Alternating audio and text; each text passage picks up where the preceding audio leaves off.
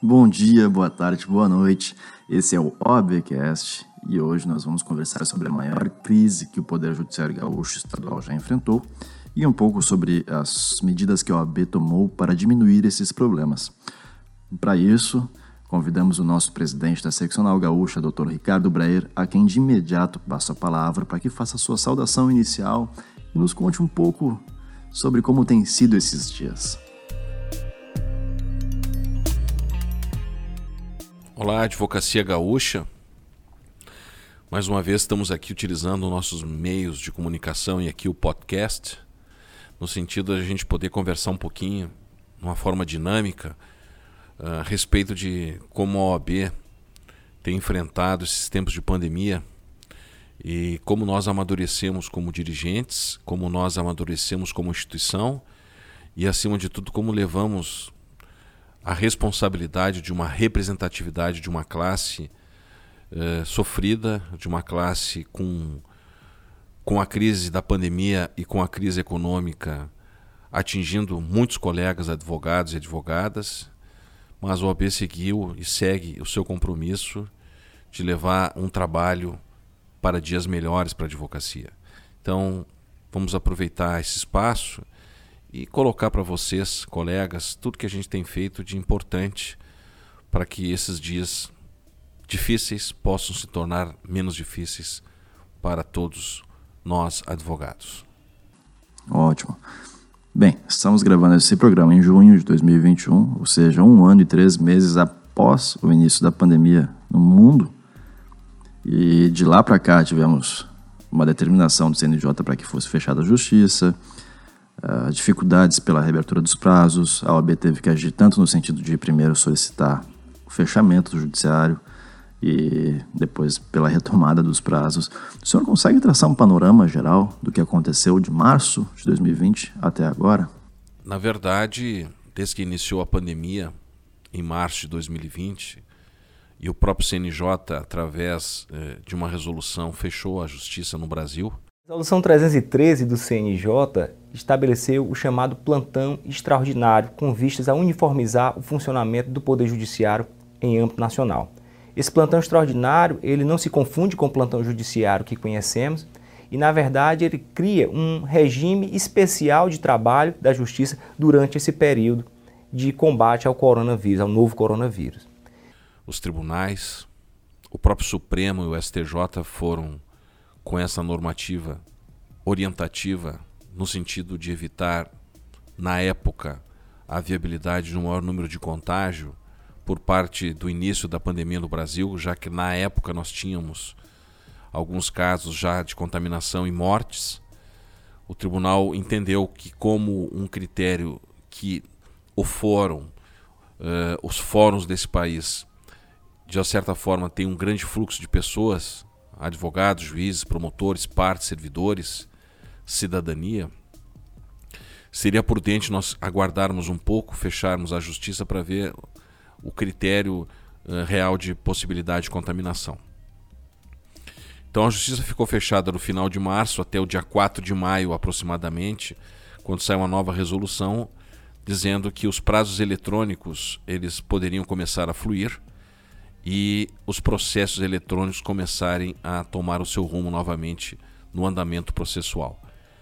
Esta própria resolução de 4 de maio, ela reafirmou que ainda estava vedado o trabalho presencial do servidor e o atendimento aos cartórios do Brasil todo, em virtude da pandemia, e os processos físicos consequentemente suspensos. O senhor traz o EPROC em sua fala, presidente Breyer. Eu gostaria de pensar esse tema e questionar o senhor de como se deu a inserção do EPROC na Justiça Estadual e qual a importância que a OAB teve para esse processo, bem como o que aconteceu no período de ataque hacker que tornou o EPROC ainda mais importante para a advocacia gaúcha. Para muitos lugares do Brasil, esta resolução ela recuperou o trabalho da advocacia. Por exemplo, Santa Catarina e Paraná são seccionais ou estados, digamos assim, que têm praticamente 100% ou quase 100% dos processos eletrônicos nas três esferas de justiça: na Justiça do Trabalho, Justiça Federal e também a Justiça Estadual. É, então, praticamente se retomou o trabalho aos poucos, né? a partir de 4 de maio. Aqui no Rio Grande do Sul nós tivemos uma realidade diversa. Aqui no Rio Grande do Sul nós temos duas justiças, que é a do trabalho e a federal, que também segue no ritmo acelerado de digitalização e praticamente, praticamente todos os processos eletrônicos, alguns físicos, mas muito poucos. Mas a pandemia nos denudou. Um tema que talvez a gente não tivesse um conhecimento pleno sobre a Justiça Estadual do Rio Grande do Sul. E lá, no dia 4 de maio, quando veio essa resolução, eh, se descobriu, ou desnudou, ou veio a informação de que nós tínhamos à época mais de 3 milhões de processos físicos. No primeiro grau, principalmente. Isso significa uma paralisação completa né, da jurisdição, porque o advogado não tinha acesso a esse processo físico em virtude do furo estar fechado. E ali iniciou-se uma, uma grande crise, digamos assim, o início da grande crise da advocacia e para a cidadania, que não viu ou que não via à época uma resolução dos seus processos de todas as naturezas. Expedições de certidões para execução de sentenças condenatórias. Para mim ter essa certidão, eu teria que ter acesso ao processo físico. Não tinha. Inventários de partilha adoções, execuções de contratos não cumpridos, precisava tirar a cópia do processo. Com o foro fechado não tinha esse acesso. Então, começou a paralisar a vida da cidadania e, consequentemente, da advocacia. Nós só evoluímos isso em setembro, depois de um pedido da OAB do Rio Grande do Sul ao CNJ, para que na bandeira vermelha o foro pudesse abrir e os prazos físicos começaram a, a recontar recomeçar a, a, a contagem dos prazos físicos.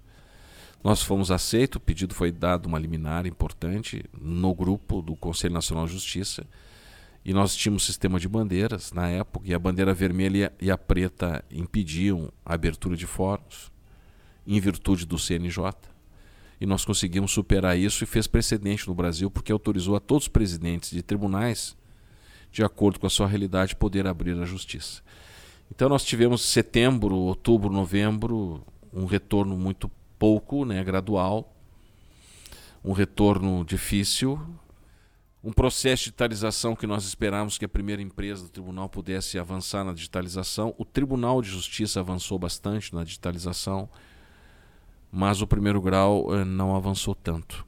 A empresa ela faliu no meio da, da jornada do trabalho, a empresa que ganhou a licitação para fazer a digitalização dos processos. E nós continuamos com esses 2 milhões e, e 300 mil processos ainda físicos. Grave a situação. Tivemos férias em janeiro, retomamos em fevereiro com feriados longos, carnaval, e o Rio Grande do Sul em 2021. Em março, o estado fica em bandeira preta. Essa bandeira preta perdura por cinco semanas e volta-se a suspender os prazos, tanto físicos quanto eletrônicos. Nós entramos com pedido para reabrir pelo menos os físicos ao TJ e foi reaberto. E, consequentemente, também fizemos um pedido de providências ao CNJ para que, mesmo em bandeira preta, tivesse a justiça a viabilidade de abrir, porque a cidadania, a advocacia estava numa crise tremenda pela paralisação desses processos físicos. Tivemos uma audiência de conciliação, o tribunal se dispôs a fazer a abertura e um dia após ataque hacker. Uma instabilidade nas redes operacionais do Judiciário Gaúcho surpreendeu a todos. Com a invasão de hackers no final de abril, todos os sistemas internos ficaram inoperantes e o portal do TJRS também saiu do ar. Que inviabilizou que o sistema andasse. E nós estamos de abril, né? até a data de junho, só dia 16 de junho, vai se retomar os prazos físicos de novo, o prazo no Estado do Rio Grande do Sul. Tudo que a OAB pôde fazer, CNJ, eh, cobranças por ofícios ao Tribunal de Justiça, avançamos nos processos eletrônicos, cobramos a questão da digitalização, e fomos ao CNJ para reabrir os fóruns, todos os mecanismos possíveis, eh, institucionais da OAB do Rio Grande do Sul, inclusive fazendo precedentes no Brasil, nós tomamos posição. Infelizmente surgiu esse ataque hacker e isso é uma demanda que ocorreu e infelizmente gerou esse grande prejuízo para a cidadania. Mas espero que 2016 comece uma nova vida no Judiciário Gaúcho, porque segundo o presidente Voltaire, até dezembro de 21 nós teremos a digitalização praticamente desse acervo todo de processos físicos, colocar no sistema EPROC, um sistema que está instável ainda, mas que vai ser um bom sistema, como foi na Justiça e como é na Justiça Federal. E a gente não pode esquecer que a Justiça Federal levou anos para chegar à perfeição do EPROC. Não podemos achar que do dia para a noite também vai funcionar 100% na Justiça Estadual, porque a competência é muito maior. Então, foi um trabalho difícil, árduo, os 106 presidentes junto conosco, o Conselho Seccional, o Conselho Federal, a Caixa Assistência, a ESA, todo o sistema OAB foi comprometido e nós trabalhamos duramente. E, e, a imprensa soube também ouvir a OAB porque a imprensa viu do grande problema desse acervo de processos físicos, que não é da advocacia esse problema, apenas, mas muito da cidadania que tem a sua vida paralisada. Então posso dizer que nós amadurecemos, porque uma coisa que eu ouvi é importante a advocacia ter essa noção. Não adianta bater na mesa, não adianta gritar. Isso é muito fácil. Jogar palavras ao vento sem proposições. O que é difícil no momento de crise é o diálogo. É poder sentar, conversar, cobrar, tomar posições e, acima de tudo, tentar convergir para solucionar problemas. Isso se dá pelo diálogo. Em tempos difíceis como tivemos, esse é o esforço maior com a proposição. Não adianta largar notícias como a gente viu na mídia com críticas infundadas sem proposições. As críticas são importantes, mas a ordem fez seu papel com toda a responsabilidade e dedicação, praticamente 24 horas desta diretoria, que não se intimidou, que não se diminuiu e muito menos se sentiu incapaz de fazer a boa representação num dos temas difíceis que toca o bolso da advocacia, que são os honorários, e por isso que nós conseguimos vias alternativas, como liberações de inúmeros alvarás, com pedidos no Superior, Superior Conselho da Justiça Federal, antecipando alvarás eh, federais, alvarás que foram pagos eletronicamente, e muitos outros que virão e terão que ser pagos e nós vamos seguir nessa cobrança. A Justiça do Trabalho também, eh, agora tentando fechar as suas portas, nós estamos trabalhando esse diálogo para que ela possa abrir. Nós não entendemos que, como atividade essencial, o Poder Judiciário não pode jamais ter as portas fechadas. Se nós não temos condições eletrônicas, nós temos que ter condições humanas, com todo o cuidado sanitário, como eu afirmei na reunião, não é? O advogado também não quer ir para o fórum pegar o vírus. O advogado quer ir trabalhar. Então, é um avanço que nós temos. E essa maturidade se deu por um diálogo franco, duro, um diálogo é, com fundamento importante e que a sociedade civil entendeu muito bem, comprou essa ideia e somou-se ao esforço da advocacia para a retomada do Poder Judiciário gaúcho nos processos físicos. Presidente Breyer, o senhor traz o EPROC em sua fala. Eu gostaria que o senhor contasse um pouco mais de como se deu a inserção desse sistema na Justiça Estadual Gaúcha e qual foi a relevância dele em tempos de ataque hacker. Eu acho que o EPROC, é, a advocacia estava descontente pelo sistema ETEMES. Né? Isso era uma coisa notória. É, para distribuir uma petição pelo sistema ETEMES, muitos colegas relatavam que ficavam 4, 5 horas as audiências caíam, enfim. E essa audiência pública, no dia 11 de abril de 2017, nós fizemos essa audiência, tinha, teve, tinha 500 pessoas dentro do prédio da ordem e mais de 13 mil assistindo à distância. Desembargador Etiverri do tribunal estava presente e nós, com uma forma educada, mas propositiva, a advocacia colocou seus problemas em todo o estado do sistema ETEMES e o presidente do tribunal à época, Define, ouviu o desembargador Etiverri, que esteve aqui, e lá iniciou um processo da OAB intermediar a doação do EPROC, que é da, do Tribunal Regional Federal, para o Tribunal de Justiça, e nós assinamos esse convênio no final do ano com o presidente Fini, e o presidente Thompson Flores.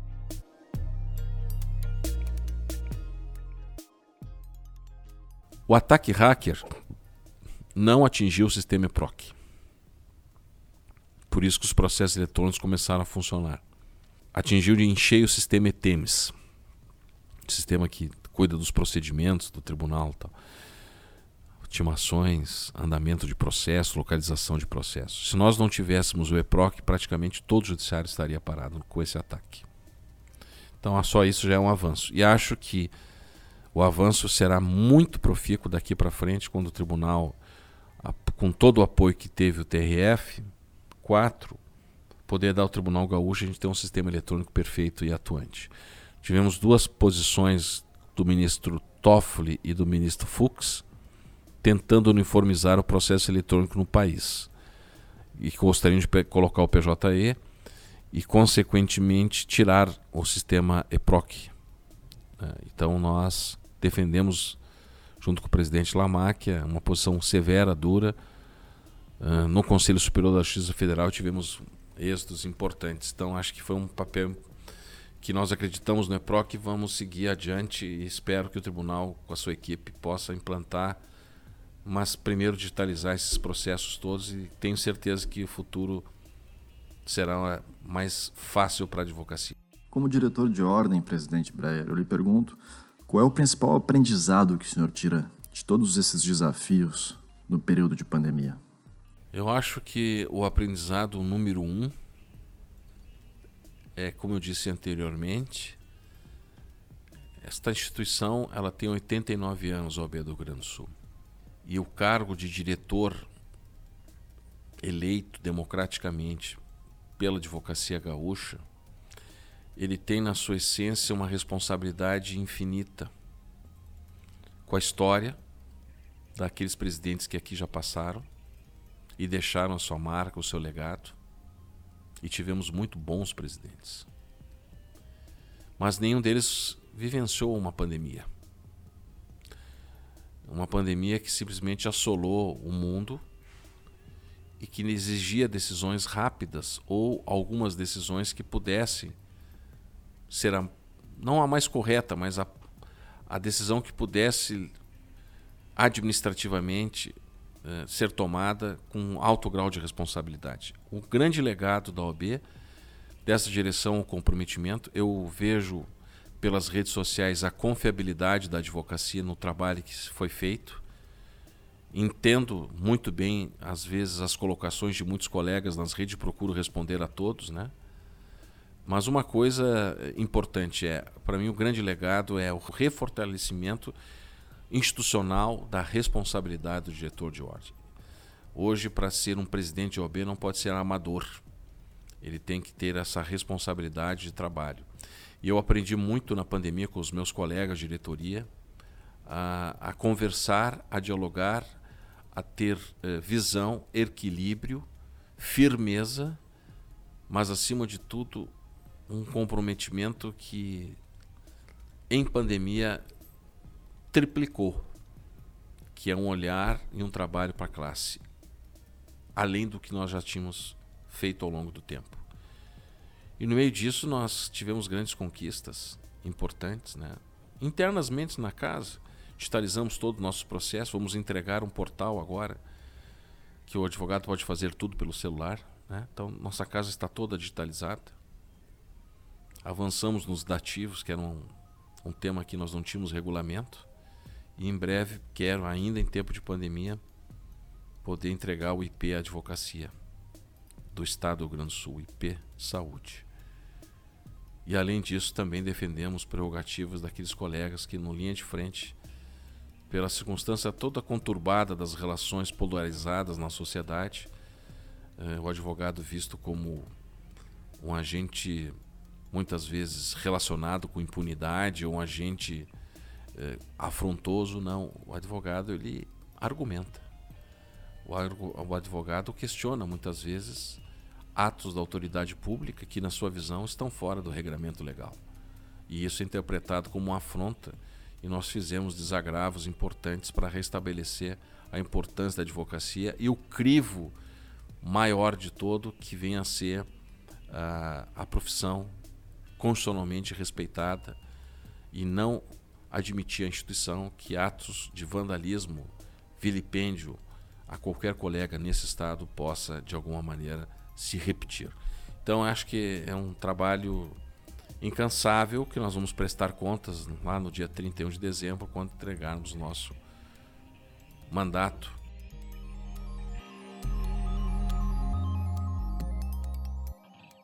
Presidente, qual é o maior ataque às prerrogativas de um advogado ou advogada, na sua opinião?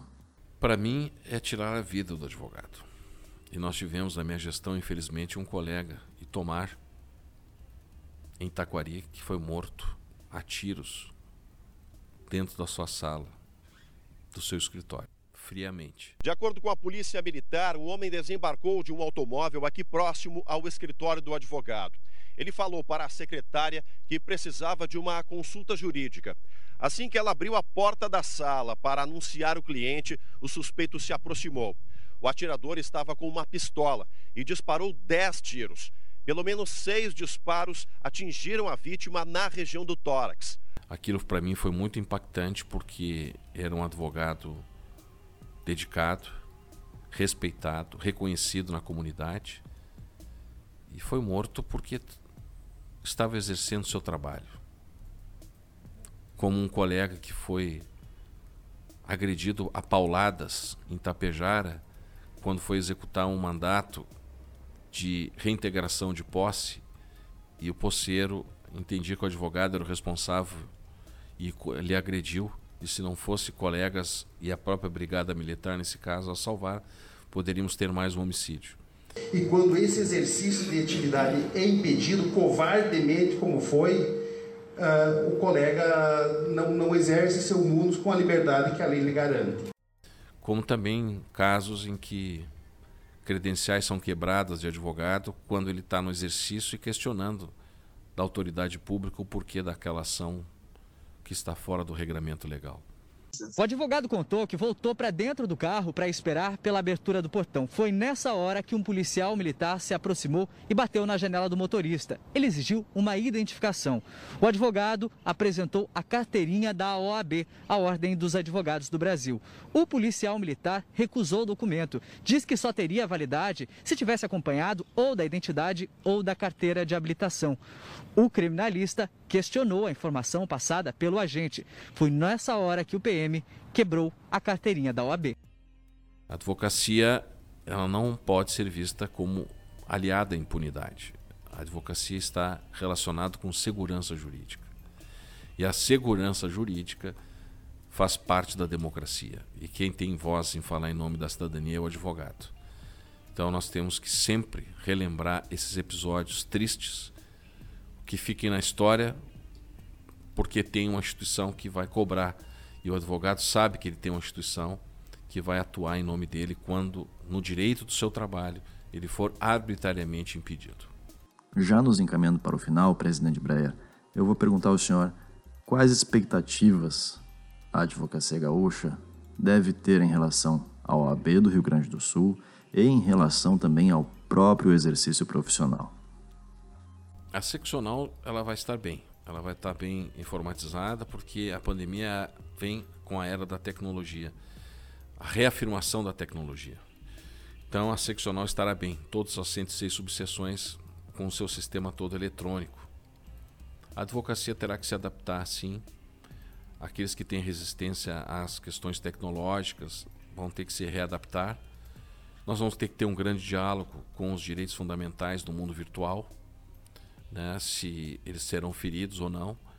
E ter esse debate é, é fundamental uh, no sentido de que o tribunal e o próprio CNJ já estão implantando a justiça 4.0, que querem deixá-la toda virtual. E um questionamento é importante: os direitos fundamentais eles são cerceados no mundo virtual. Esse talvez seja a grande temática que nós temos que enfrentar na frente, a advocacia, além de se atualizar a logaritmos, eh, inteligência artificial, como exercer o trabalho né, em mundo tecnológico né, e reconhecer. Né. Então isso é fundamental para que a gente possa avançar naquilo que é o aperfeiçoamento da advocacia. E a OAB, através da Escola Superior da Advocacia, eu tenho certeza que vai estar ao lado, fornecendo cursos, atualizando a advocacia, da importância de ele estar num mundo pós-pandêmico. O mundo pós-pandêmico também, infelizmente, para mim, ele vai trazer uma marca da exclusão. É, aqueles que não tiverem condições serão excluídos. E numa sociedade desigual, nós podemos ter muitos excluídos num processo de trabalho e de interação social virtual. Então, é, cabe ao OAB defender a cidadania e cobrar das autoridades que dê condições para que as pessoas possam recuperar a sua dignidade no mundo virtual. E a gente tem visto isso muito difícil no Brasil.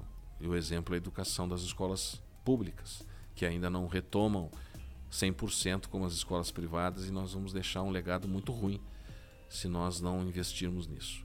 E são alguns dos temas né, que a pandemia vai nos deixar e nós vamos falar anos e anos, teremos mil filmes e nós entraremos para a história como uma civilização que viveu uma pandemia severa, mas que enfrentou no mundo tecnológico e que infelizmente muitos e muitos não puderam estar nesse mundo tecnológico por falta de infraestrutura, por falta de questões econômicas, tendo por um complexo, um, um duplo grau de sofrimento, que é o isolamento virtual. Esse é um tema que nós temos que avançar no tempo. A advocacia precisa ter medo desse futuro pós-pandêmico, presidente Breyer? Não, ela tem que se preparar. O medo, ela, ela vem da fantasia do desconhecido. O medo, ele vem de algo que talvez a gente não conheça e tenha medo de ver o que tem atrás da porta.